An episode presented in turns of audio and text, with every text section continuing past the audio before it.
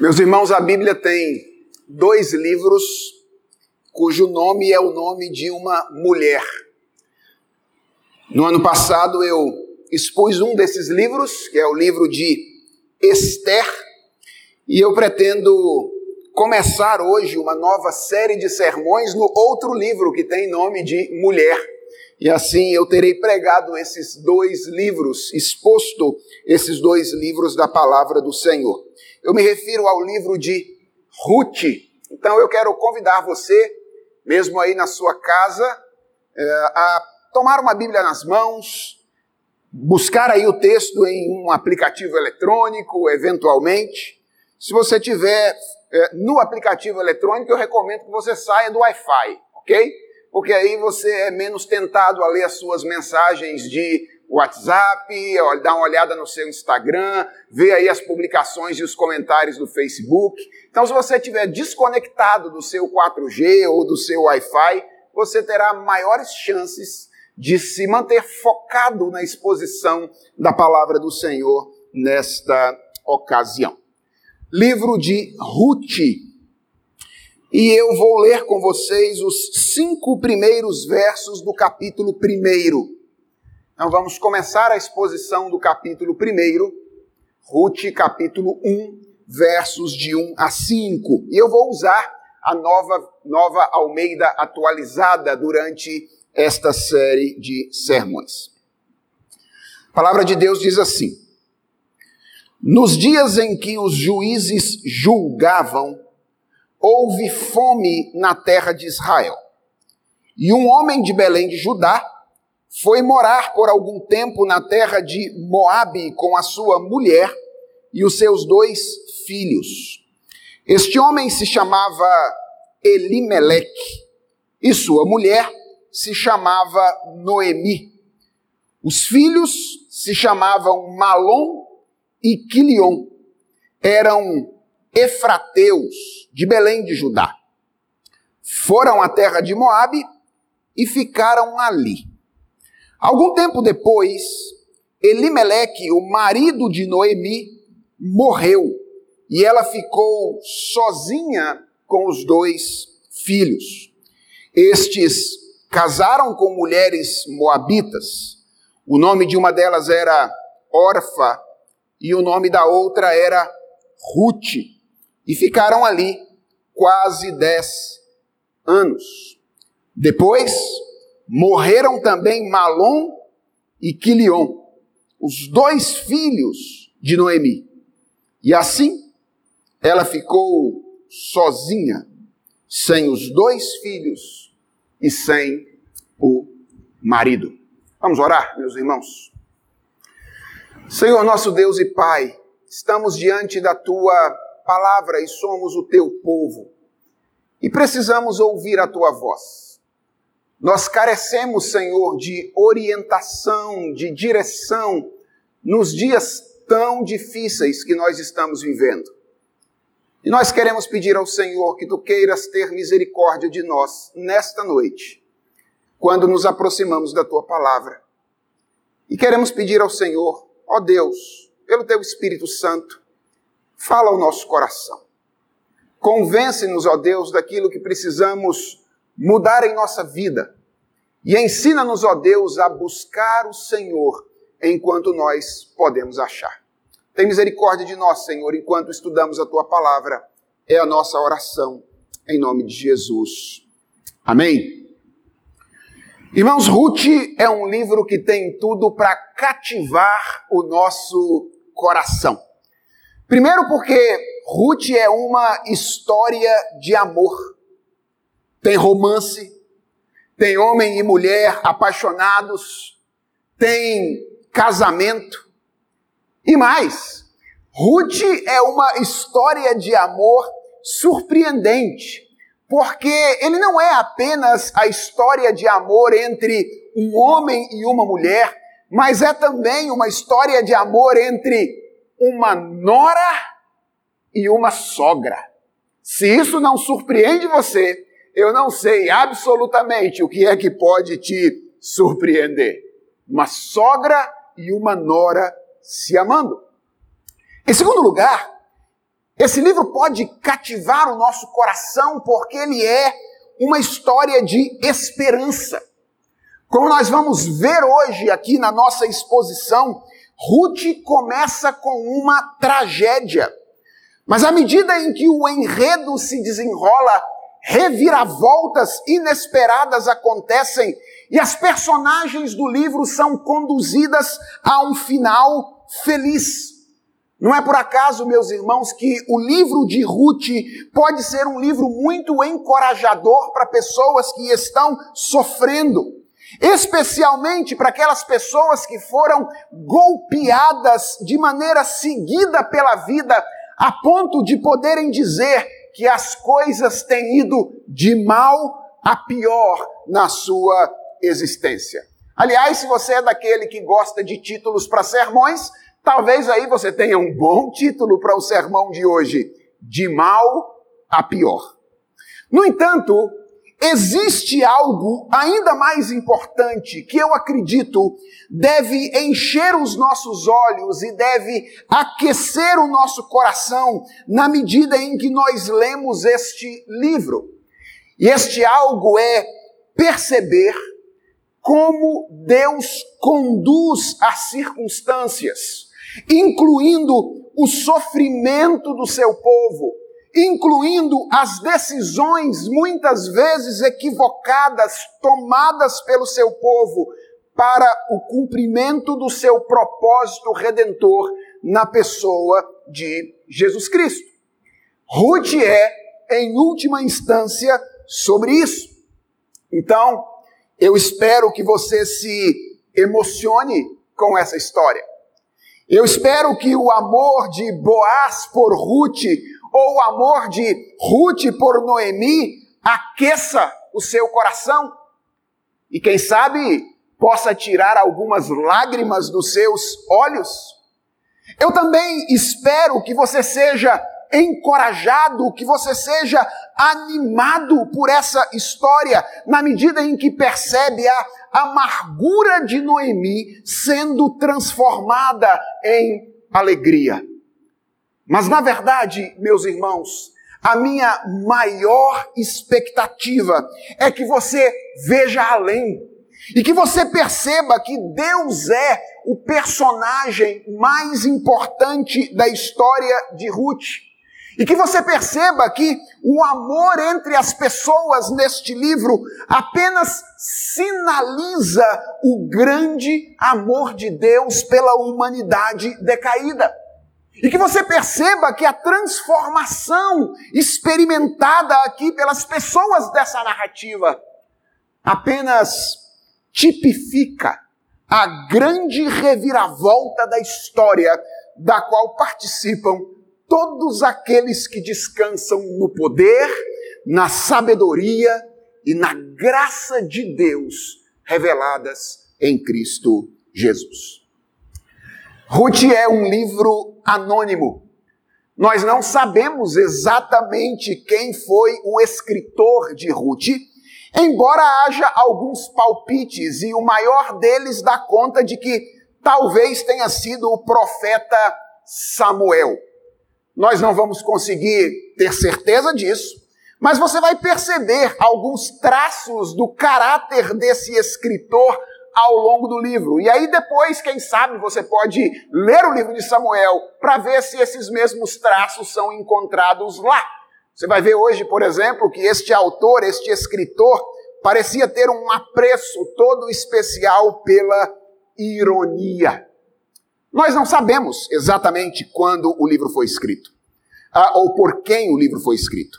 E também não sabemos exatamente a ocasião da sua escrita, embora as últimas palavras do capítulo 4, o capítulo final do livro, que é uma pequena genealogia de Davi, aponte para um período igual ou posterior ao período do reinado davídico fortalecendo de alguma forma a hipótese de que o autor do livro tenha sido o profeta Samuel.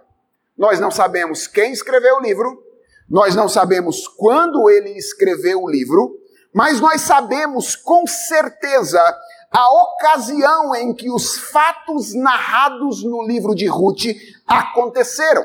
Porque o verso de número 1 do capítulo 1 começa com a seguinte expressão: nos dias em que os juízes julgavam. Então, os fatos narrados em Ruth aconteceram no período dos juízes. Há duas coisas que eu gostaria que você soubesse a respeito deste período. A primeira coisa é que o período dos juízes foi um tempo de grande rebeldia da nação de Israel contra o Senhor. Foram cerca de 350 anos em que a verdadeira adoração foi abandonada. Deuses falsos passaram a ser servidos pelo povo de Israel e a vida moral da nação esteve profundamente comprometida. Existe uma expressão que é muito reveladora daquilo que estava acontecendo neste período, principalmente no final do livro dos juízes.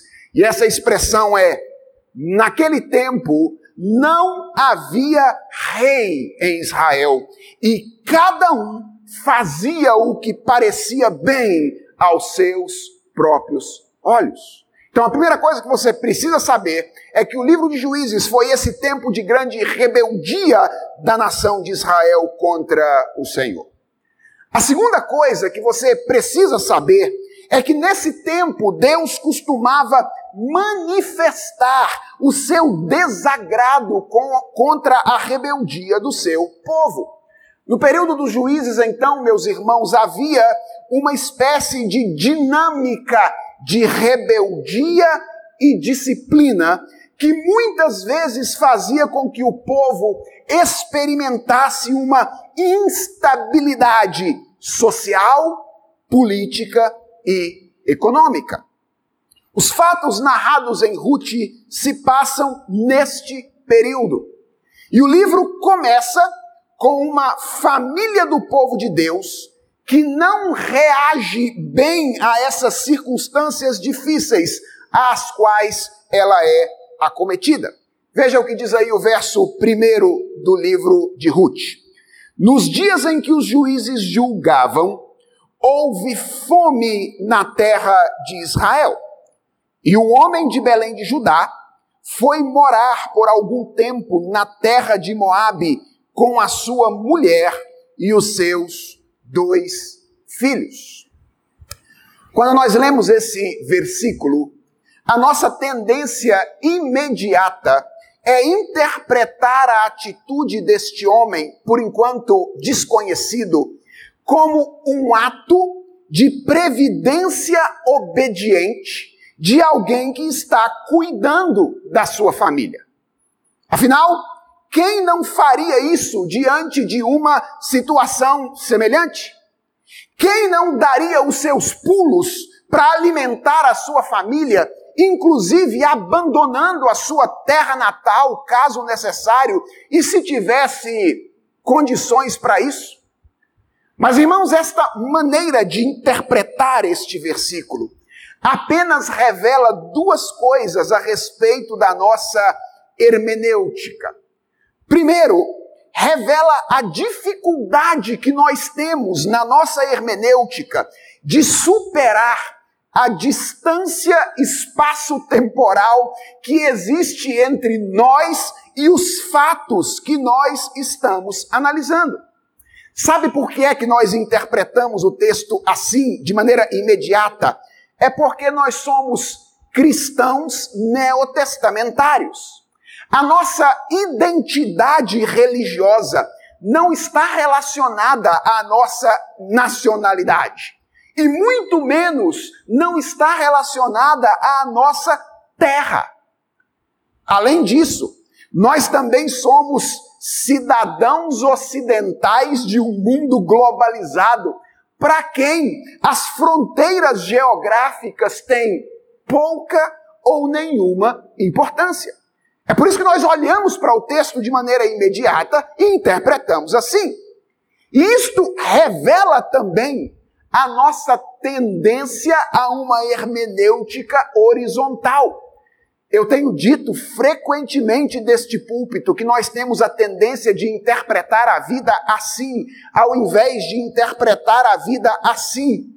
Lamentavelmente, nós, quando estamos diante de um fato da nossa existência, temos essa tendência de interpretá-lo como se Deus não tivesse a ver com ele. Quando nós nos deparamos com uma crise, por exemplo, a nossa tendência primeira não é perguntar o que Deus tem a ver com isso, mas é perguntar quais são as causas. E por causas, geralmente a gente está falando de causas naturais. E quais são os meios através dos quais nós podemos controlar essas causas e superar esta situação. Frequentemente, nós desconsideramos que uma crise na nossa vida tem algo a ver com a nossa relação com Deus e nós imaginamos que ela é só uma questão entre nós e o mundo. É por essas duas razões que nós olhamos para este homem deixando Belém e caminhando em direção a Moabe com a sua família, como se ele estivesse sendo previdente. Mas deixa eu lembrar algumas coisas a você. A primeira coisa que eu quero lembrar a você é que fome não era algo incomum na vida do povo de Israel no passado. Irmãos, há várias ocasiões no Antigo Testamento em que a fome assola a terra.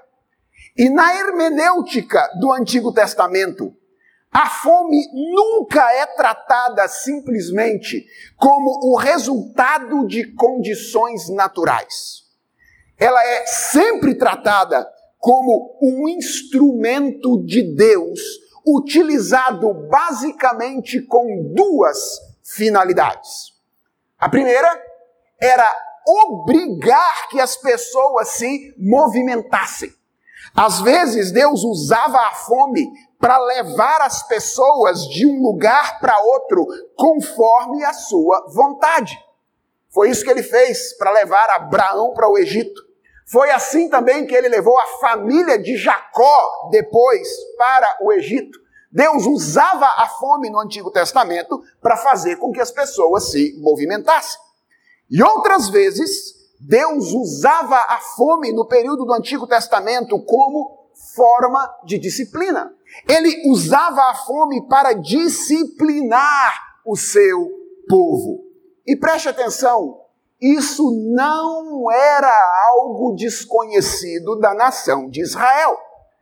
Veja, por exemplo, o que diz Deuteronômio no capítulo 28, do verso 15 até o verso de número 20.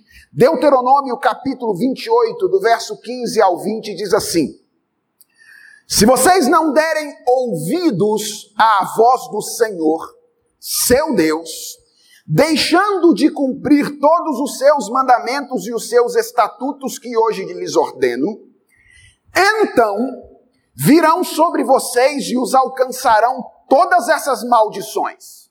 E agora preste atenção nas maldições proferidas por Deus aqui. Malditos serão vocês na cidade, e malditos serão no campo. Maldito será o seu cesto de cereais, e maldita será a sua amassadeira de pão. Maldito será o fruto do seu ventre e o fruto da sua terra, e malditas serão as crias das suas vacas e ovelhas. Malditos serão vocês ao entrar e malditos serão ao sair. O Senhor mandará sobre vocês a maldição, a confusão e a ameaça em tudo o que empreenderem, até que vocês sejam destruídos e pereçam repentinamente por causa da maldade das suas obras com que vocês me abandonaram. Percebeu como isso não era algo desconhecido do povo de Israel? Quando nós consideramos isso, nós percebemos que o que estava acontecendo naquela ocasião, na vida do povo de Deus, era mais do que uma casualidade climática. Israel estava sendo disciplinado por Deus por causa do seu pecado. E uma outra coisa da qual eu quero que você se lembre nesta noite é que o mundo do texto é diferente do nosso mundo. Os acontecimentos narrados aqui em Ruth se deram num momento da história da redenção em que a identidade religiosa do povo de Deus estava diretamente relacionada à sua nacionalidade e de um modo todo especial estava relacionada com a sua terra. Esse era um tempo em que as fronteiras geográficas tinham um significado espiritual profundo, porque Deus havia decidido habitar com o povo de Israel na terra de Canaã. Quando nós consideramos isso, nós percebemos que ao invés de previdência obediente, o ato deste homem era, na verdade, uma fuga rebelde e inconsequente.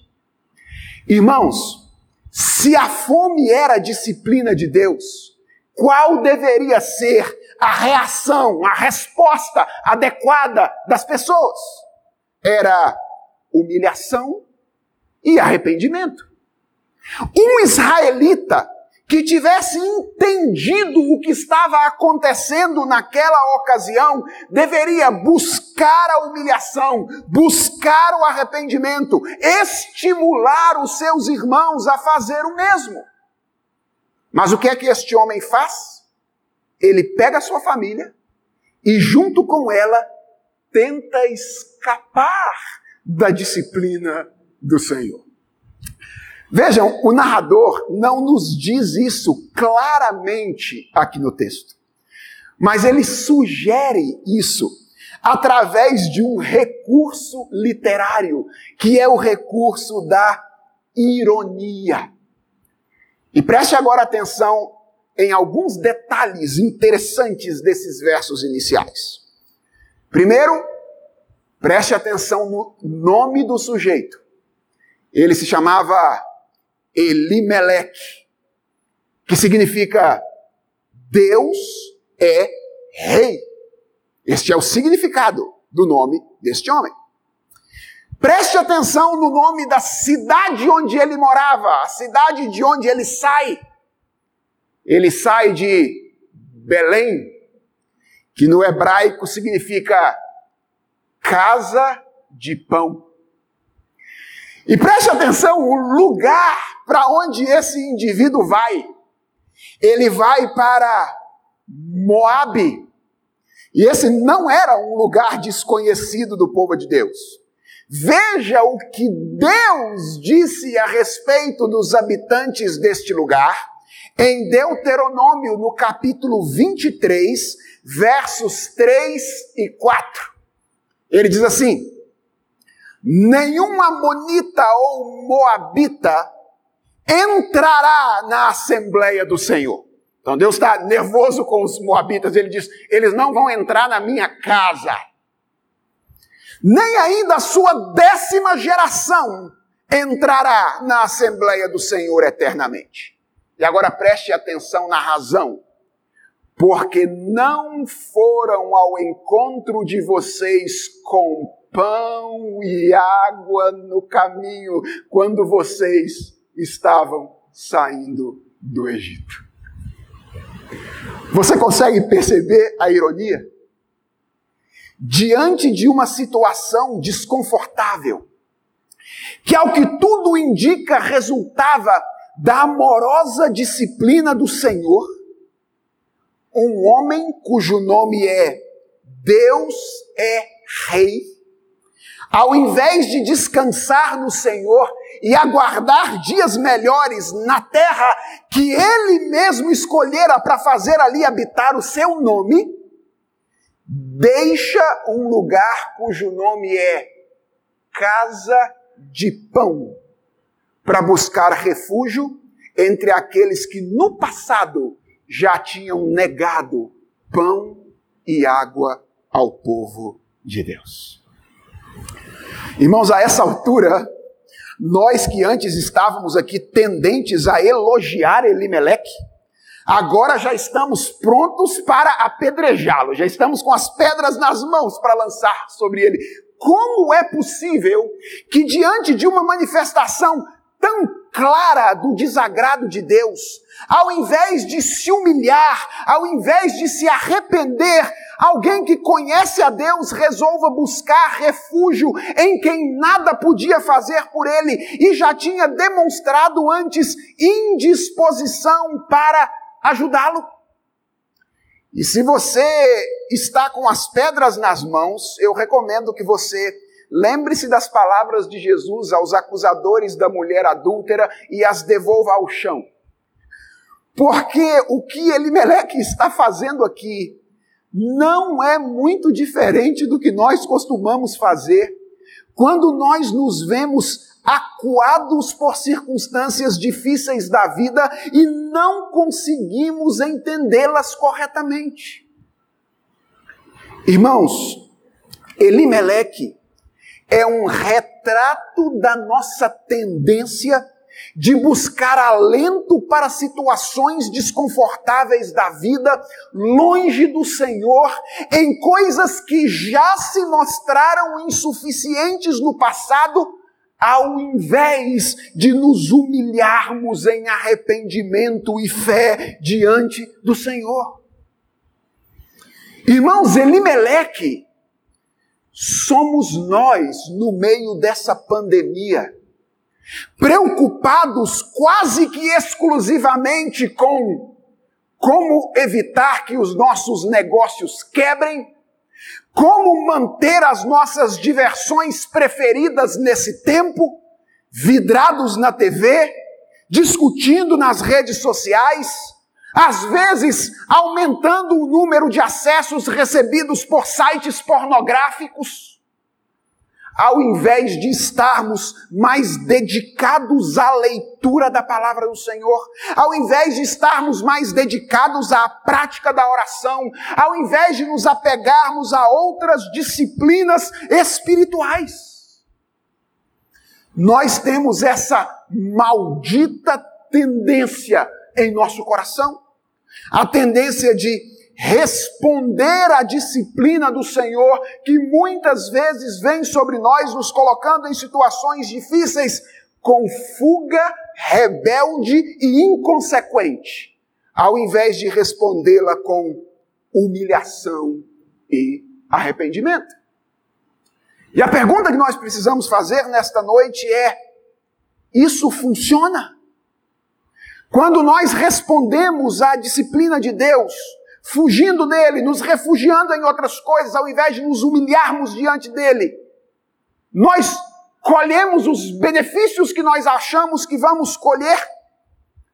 Irmão, sempre que nós tentamos fugir de Deus, em situações desconfortáveis da nossa vida, nós costumamos fazer isso acreditando que nós vamos amenizar o nosso desconforto. E se você é como eu, você sabe o quanto nós somos hábeis para racionalizar as nossas decisões. Eu imagino que se no comecinho da viagem Elimeleque fosse questionado por alguém a respeito da sua disposição de tirar a sua família do ambiente do pacto, para levá-la para viver em um ambiente perigoso, longe do tabernáculo, longe do culto, longe da lei, longe da comunhão. Lembra, o contexto é outro. Nós não estamos falando aqui nem de um tempo onde as pessoas têm uma Bíblia para levar consigo. Sair da terra de Israel naquela ocasião era sair completamente do ambiente do pacto. Se alguém o questionasse lá no começo, talvez ele tivesse a resposta na ponta da língua. É, é, é só por alguns dias até essa fome passar. Na verdade, talvez a gente nem espere a fome passar. É só a gente levantar algum recurso e aí então a gente volta. Logo, logo estaremos de volta. Você sabe o que é isso? Todos nós temos as nossas desculpas de estimação para nos afastar do Senhor. Mas não foi bem isso o que aconteceu com a família de Elimeleque. Elimeleque ficou muito mais tempo do que imaginava em Moabe. E ele acabou intensificando significativamente o sofrimento da sua família, especialmente o sofrimento da sua esposa, uma mulher chamada Noemi. Noemi, aliás, meus irmãos, é uma das personagens principais deste livro. O nome de Noemi significa doce ou agradável. Mas esses primeiros versos do texto mostram que a vida dela fora de Belém não foi bem correspondente ao seu nome. Os versos seguintes mostram que em Moabe Noemi teve algumas experiências duras que tornaram a sua vida muito sofrida, a ponto de ela pedir, quando ela retornou a Israel, para ser chamada por outro nome, Mara, que significa amarga, porque doçura já não se adequava mais à sua realidade depois daquele tempo fora do ambiente do pacto com o Senhor. A primeira dessas experiências foi a morte do seu marido. Nós não sabemos exatamente quanto tempo depois de ter chegado a Moabe, Elimeleque morreu. O verso de número 3 diz apenas que foi algum tempo depois. E nós também não sabemos como foi que isso aconteceu. Mas nós não precisamos desses detalhes para saber que a morte de um cônjuge é um golpe doloroso. Irmãos, na sociedade em que Noemi vivia, perder o marido tinha um peso ainda maior para uma mulher em relação à mesma perda nos dias de hoje. Lembre-se que a sociedade judaica era uma sociedade patriarcal. As mulheres não realizavam boa parte das atividades que elas realizam hoje, como, por exemplo, trabalhar fora. E, consequentemente, as mulheres não tinham renda. Elas eram social e economicamente muito mais dependentes do marido do que as mulheres são hoje. Ficar viúva naquela época significava entrar em uma condição de abandono social a menos que ela tivesse filhos homens que pudessem supri-la. E este era o caso de Noemi. Ela tinha dois filhos, chamavam-se Malom e Quilion. Como era de se esperar, eles rapidamente se estabeleceram nas terras de Moabe casando-se com mulheres moabitas. Perceba como a decisão equivocada de Elimeleque afeta de alguma forma a vida dos seus filhos. Eles são levados a desobedecer ao Senhor. A, a desobediência se torna mais fácil por causa do ambiente onde eles estão. Essas mulheres se chamavam Orfa e Ruth. E esses versos iniciais não dizem muita coisa, nem sobre Malon e Quilion, nem sobre Orfa e Ruth. Na verdade, a gente nem sabe quem era a mulher de quem, ok? Porque a gente tem apenas o nome dos dois filhos e o nome das duas mulheres. Mas existe algo que eles não dizem e que soa mais forte aos nossos ouvidos do que se eles dissessem. Acerca de nenhum deles é dito que eles tiveram filhos. Aqui está o segundo golpe para Noemi. A segunda experiência dura. Ela não teve a alegria de ter netos na sua velhice. Não teve essa experiência que, segundo os meus pais, são a sobremesa da vida. Algo que, além de trazer alento emocional para ela que havia perdido o seu marido, naquela cultura que valorizava extremamente a preservação do nome familiar, era algo mais do que essencial. Mas, irmãos, um golpe ainda mais forte estava por vir sobre a vida de Noemi. Algum tempo depois, morrem também os seus dois filhos, Malom e Quilion. E agora, Noemi está sozinha, em terra estranha, sem ninguém que lhe pudesse suprir. Vida dura.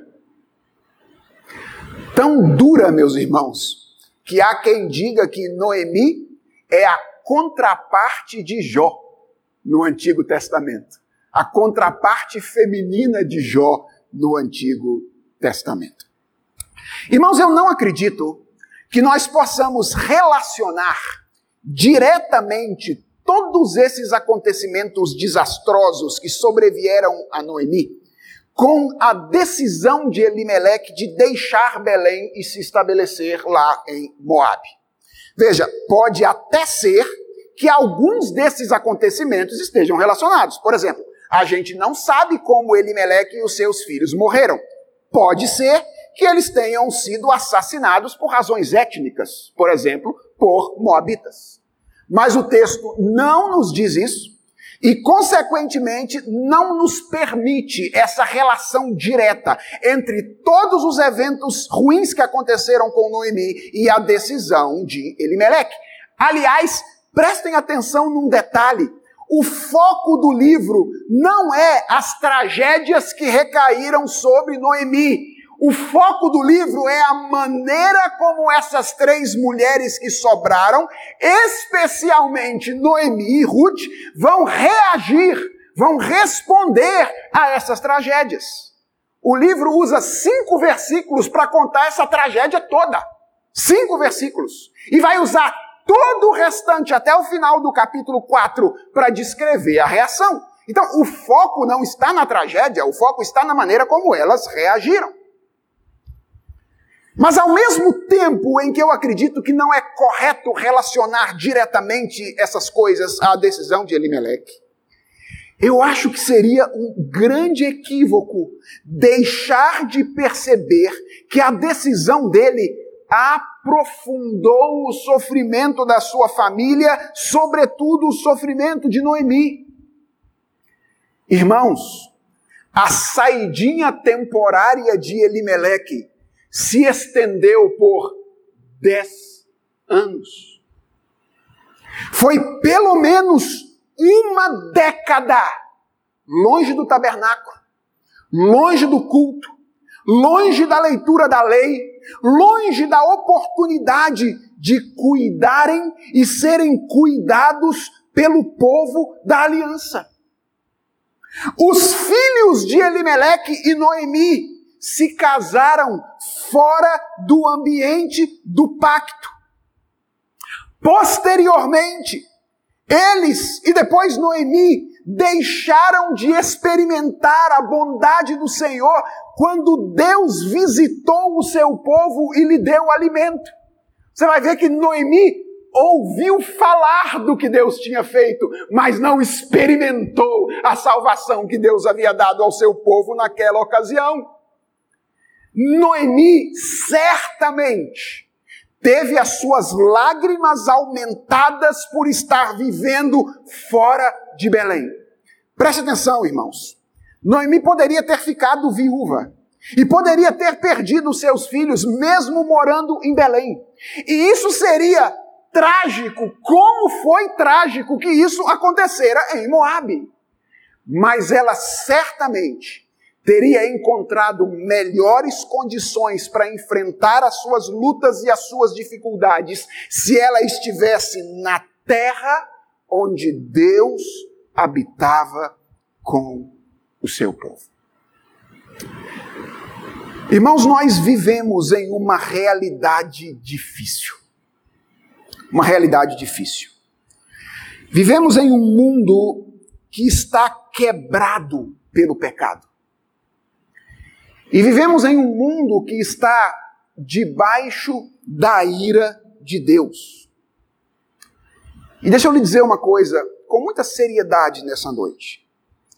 Neste mundo, meus irmãos, é simplesmente inevitável sermos atingidos por situações desconfortáveis. Inevitável. Com maior ou menor intensidade, por maior ou por menor tempo, Todos nós enfrentaremos situações difíceis ao longo da nossa vida. E o que eu quero que você saiba nessa noite é que quando isso acontece conosco, nós temos uma escolha a fazer. Ou nós nos humilhamos sob a poderosa mão de Deus, ou nós endurecemos a cerviz e respondemos à altura do nosso pecado. E o que esses versos iniciais do livro de Ruth nos ensinam é que o pecado nunca é uma boa resposta. O pecado nunca é uma boa resposta às circunstâncias difíceis que nós enfrentamos na nossa vida. Quando nós respondemos a situações difíceis com pecado, nós ampliamos o nosso sofrimento e o sofrimento das pessoas que estão ao nosso redor.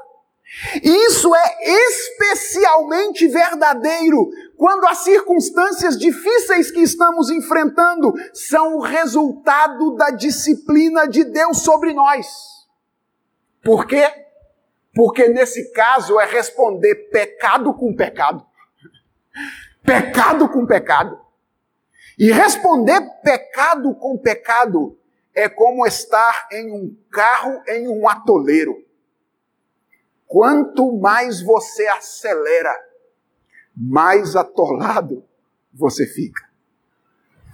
Não vale a pena endurecer. A saída para enfrentarmos situações difíceis, sobretudo aquelas que vêm sobre nós em virtude da disciplina do Senhor, é uma só, meus irmãos: humilhação e arrependimento. E permitam-me dizer, eu creio que nós precisamos aprender esta lição em nossos dias. Irmãos, eu não sei exatamente porque Deus tem nos permitido passar por dias tão difíceis? Eu não sei. Mas há algo que eu sei, porque Deus revela na Sua palavra. Ele é santo. E nós somos pecadores. E por mais que não tenhamos uma revelação proposicional direta de Deus, dizendo que o que está acontecendo em nossos dias é uma disciplina do Senhor, nós não temos isso. Circunstâncias como essas deveriam nos fazer refletir muito seriamente a respeito dos nossos caminhos. E sejamos honestos, irmãos, sejamos honestos. Não seria tão difícil perceber em nossa vida, na vida da nossa sociedade, caminhos tortuosos que precisam ser endireitados. Considere os nossos dias. Será que os nossos dias são muito diferentes daqueles dias em que entre os israelitas cada um fazia o que parecia bem aos seus próprios olhos? Será que são tão diferentes assim? Considere as relações de trabalho marcadas pela injustiça na nossa sociedade. Veja como a nossa sociedade está disposta a valer-se do trabalho muitíssimo mal remunerado de milhões de pessoas que acabam em situação de miséria para manter a máquina funcionando. Considere o nosso individualismo. Em como nós vivemos a vida como se nada além do nosso bem-estar pessoal e do bem-estar pessoal dos nossos queridos importasse. Como se a miséria alheia não tivesse nada a ver conosco. A gente passa pela Cracolândia e aquilo já não chama mais a nossa atenção. Considere a idolatria do sexo. Considere até onde a nossa sociedade está disposta a ir para desfrutar deste prazer temporário, como se ele fosse a razão maior da nossa existência. Considere as inversões ao modo natural. Considere a quantidade de casas de prostituição. Considere Quantas adolescentes muito afora, mundo afora são arrancadas das suas famílias e levadas para longe delas para se tornarem objetos sexuais de outras pessoas? Considere o holocausto contemporâneo, o aborto, Quantas pessoas criadas à imagem e semelhança de Deus têm a vida ceifada antes de ver a luz do sol para amenizar o desconforto de pessoas adultas que não querem arcar com as consequências das suas decisões? Há muitas outras coisas, mas isso é suficiente. Irmãos, nós precisamos nos humilhar e nos arrepender. Esses tempos difíceis não estão sobre nós para que fiquemos em casa e tenhamos tempo para maratonar série na Netflix. Entenda, eu não estou dizendo que assistir a série seja necessariamente ruim. Aliás, eu recomendo que você encontre boa diversão saudável para enfrentar esses dias. Nós precisamos disso, de algo que tire de alguma forma da nossa cabeça tudo isso que está acontecendo por alguns momentos. Mas, irmãos, eu creio que nós precisamos nos perguntar se nós não estamos usando essas coisas como fuga para evitar o caminho que é imediatamente mais confortável, mas é o único caminho que leva à vida. Nós precisamos nos humilhar. Precisamos reconhecer os nossos pecados e precisamos buscar o Senhor, porque a Bíblia diz que esse é o sacrifício que agrada a Deus. Um espírito quebrantado. A Bíblia diz que Deus jamais, preste atenção nisso, Deus jamais despreza um coração compungido e contrito. E sabe por que é que isso acontece? Por que, que Deus não despreza um coração humilhado? Não é porque Deus é um, um, um, Deus emocionalmente manipulável e que se sente tocado pela nossa humilhação. Se você pensa que é por isso, você está servindo a outro Deus, não ao Deus da Bíblia. Deus não fica tocado simplesmente pela nossa humilhação. É porque o arrependimento consiste no ato do faminto de reconhecendo a sua completa necessidade de Deus, estender as suas mãos vazias para receber a justiça de Cristo conquistada na cruz do Calvário. Ele é o pão da vida nascido em Belém, que satisfaz o faminto. Aliás, é por isso que Belém se chama casa de pão. É porque de lá haveria de sair o pão da vida que alimenta a humanidade. E é nele, Jesus Cristo, que a nossa vida e o livro de Ruth se encontram. Porque, irmãos, Ruth é sobre Jesus. É, essa é parte da família dele. Depois pegue a genealogia de Mateus e você vai perceber quem é que está lá. Esta Moabita que vai decididamente seguir a sua sogra em direção a Israel. Aqui está a parte da família de Davi, de onde descende o nosso Senhor e Salvador Jesus Cristo. Ruth é sobre isso. Ruth é sobre como Deus dirige a história para cumprir o seu plano redentor. E aqui vai a nota de esperança. Eu sei, essa mensagem é treva pura, né? Mas aqui vai a nota de esperança. Relacionada ao passado, mas também relacionada ao futuro, com a qual eu quero terminar a mensagem dessa noite. Preste atenção nisso. A escolha de Elimeleque não foi uma boa escolha. Ela teve as suas consequências. Ela aprofundou o sofrimento da sua família. Mas preste atenção, ela não pôs fim ao plano de Deus. Pelo contrário, ela foi usada por Deus, apesar da sua direção moral, para o cumprimento do seu plano. E isso nos revela, meus irmãos, uma verdade a respeito do nosso Deus, que é absolutamente confortadora para o tempo que nós estamos vivendo. Deus tem a incrível capacidade de transformar o mal em bem. Por isso, nenhuma tragédia, eu vou repetir, nenhuma tragédia, nem mesmo a mais grave delas, que é o pecado dos filhos de Deus contra ele, pode impedir que ele faça aquilo que ele determinou fazer.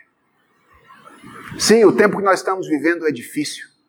Coronavírus é uma tragédia. É muito provável que ele seja resultado da disciplina de Deus contra nós. Mas deixa eu lhe dizer uma coisa: o coronavírus, as decisões equivocadas que eventualmente os nossos líderes podem tomar, são insuficientes para frustrar o plano eterno de Deus que redunda no nosso bem e na glória do seu nome. Vamos orar? Senhor nosso Deus e Pai, obrigado por essas primeiras linhas do livro de Ruth, pela revelação que tu nos dás a respeito da tendência do nosso coração de buscar refúgio fora do Senhor.